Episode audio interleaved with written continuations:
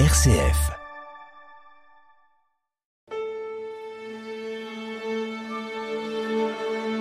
Les grands classiques sur une RCF.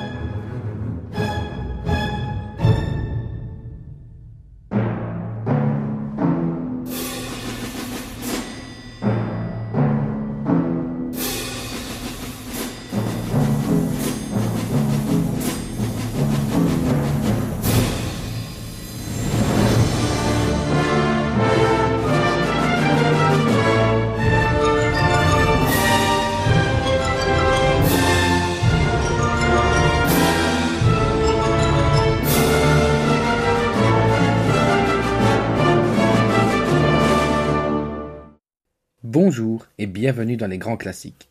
L'émission a commencé en grande pompe avec l'introduction de la première série que je vous ai concoctée. Les instruments de l'orchestre symphonique. Vous venez d'écouter un extrait de The Young Person's Guide to the Orchestra de Benjamin Britten. En français, le guide de l'orchestre pour les jeunes personnes. Cette pièce a été spécialement composée pour introduire les instruments de l'orchestre aux enfants, à la même manière que Pierre et le loup ou piccolo et saxo pour ceux qui connaissent. La pièce est en forme de variation et fugue sur un thème d'un compositeur anglais très connu, Henry Purcell. Alors au contraire de Pierre et le Loup, The Young Person's Guide to the Orchestra ne raconte pas une histoire. Cependant, il montre un petit peu les couleurs et les intentions, les sentiments que peuvent avoir les instruments de l'orchestre symphonique. Avec cette pièce existe un texte qui était rédigé pour être lu entre les variations, mais à la même manière d'une suite de ballets, il n'est pas obligatoire de le lire. Cependant, comme mon but est de vous présenter les instruments de l'orchestre, j'ai donc traduit le texte, qui est en anglais à l'origine, en français, afin de pouvoir agrémenter un petit peu mon discours. Allez, c'est parti. Partons dans la découverte des instruments de l'orchestre.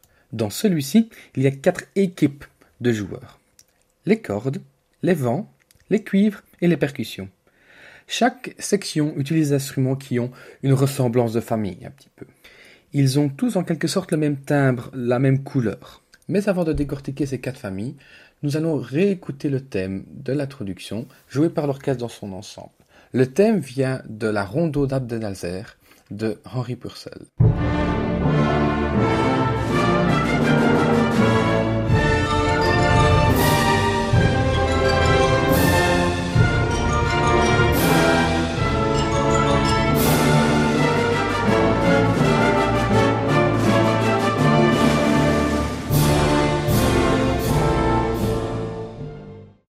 La première section est la section des vents, communément appelée la petite harmonie.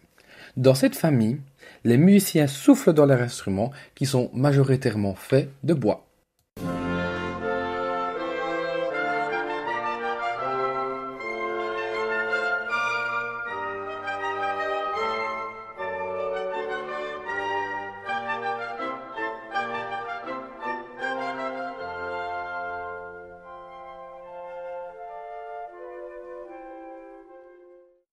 Dans la deuxième section, la section des cuivres, les musiciens soufflent également dans leur instrument, à la différence que ceux-ci sont, comme leur nom l'indique, en métal.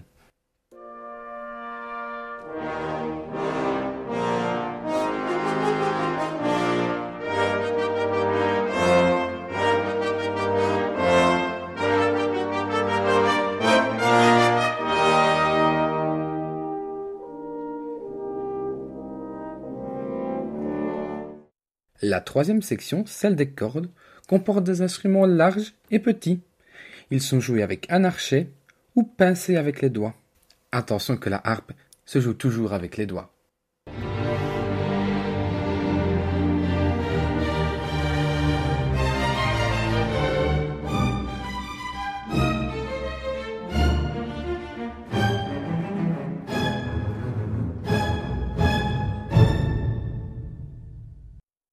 La section de percussion inclut tout ce qui peut être frappé.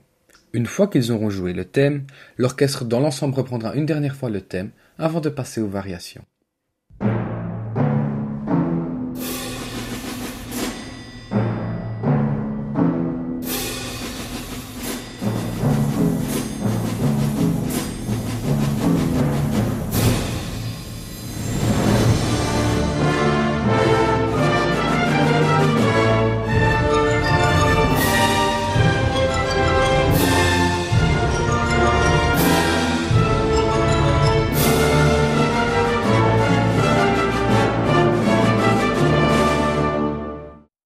Maintenant, chaque instrument de l'orchestre va jouer une variation de ce thème.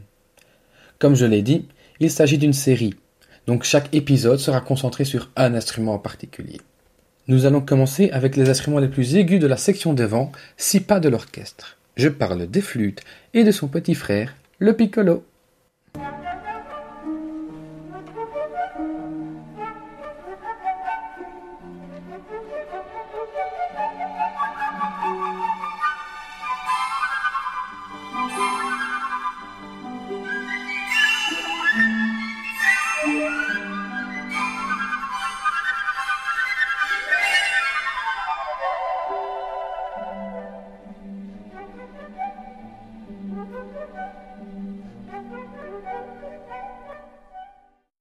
Je m'excuse déjà de l'arrêt abrupt de tous ces extraits. C'est tout simplement parce que l'enregistrement que j'ai utilisé vient de l'orchestre symphonique de la WDR de Cologne. Et dans cet enregistrement, le texte n'est pas lu.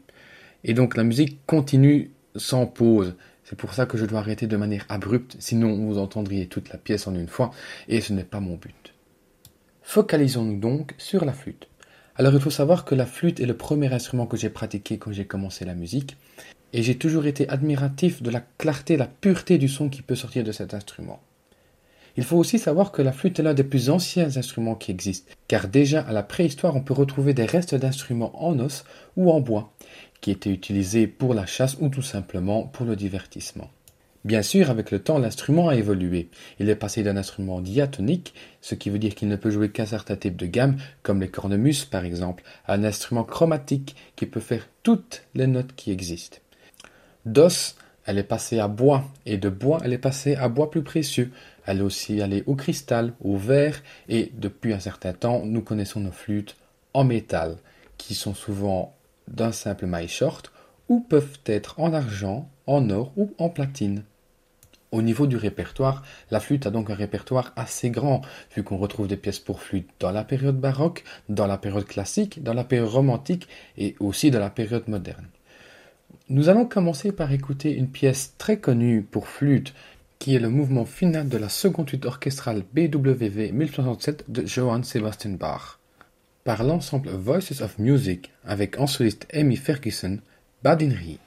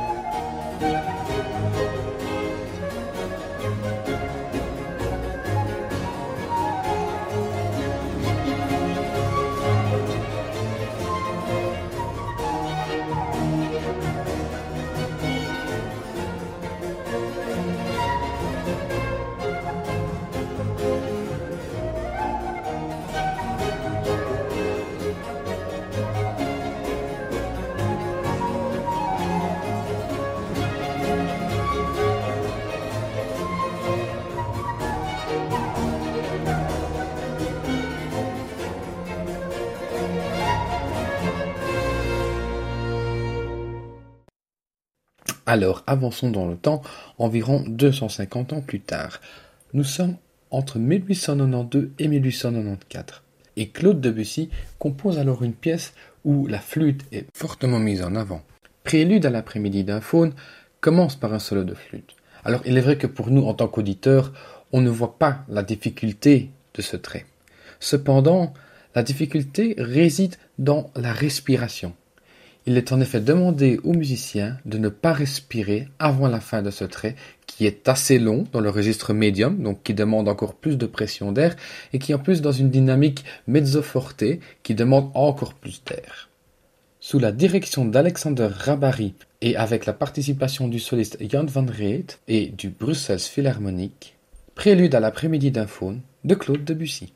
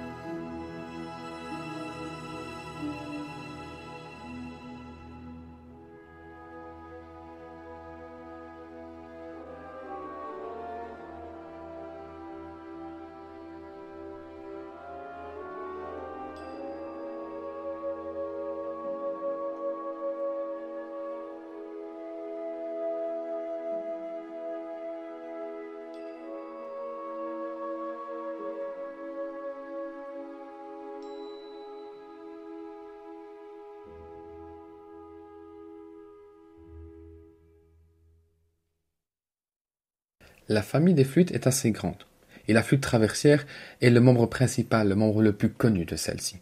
Mais il y a également le piccolo, que vous aviez pu entendre par exemple dans The Young Person's Guide to the Orchestra.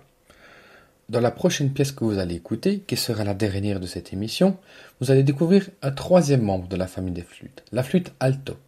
Plus grave que la flûte traversière, elle fait souvent office de basse dans les ensembles de flûtes. Il existe également des flûtes plus graves, telles que la flûte basse justement, ou la flûte contrebasse, ou même la flûte sub-contrebasse.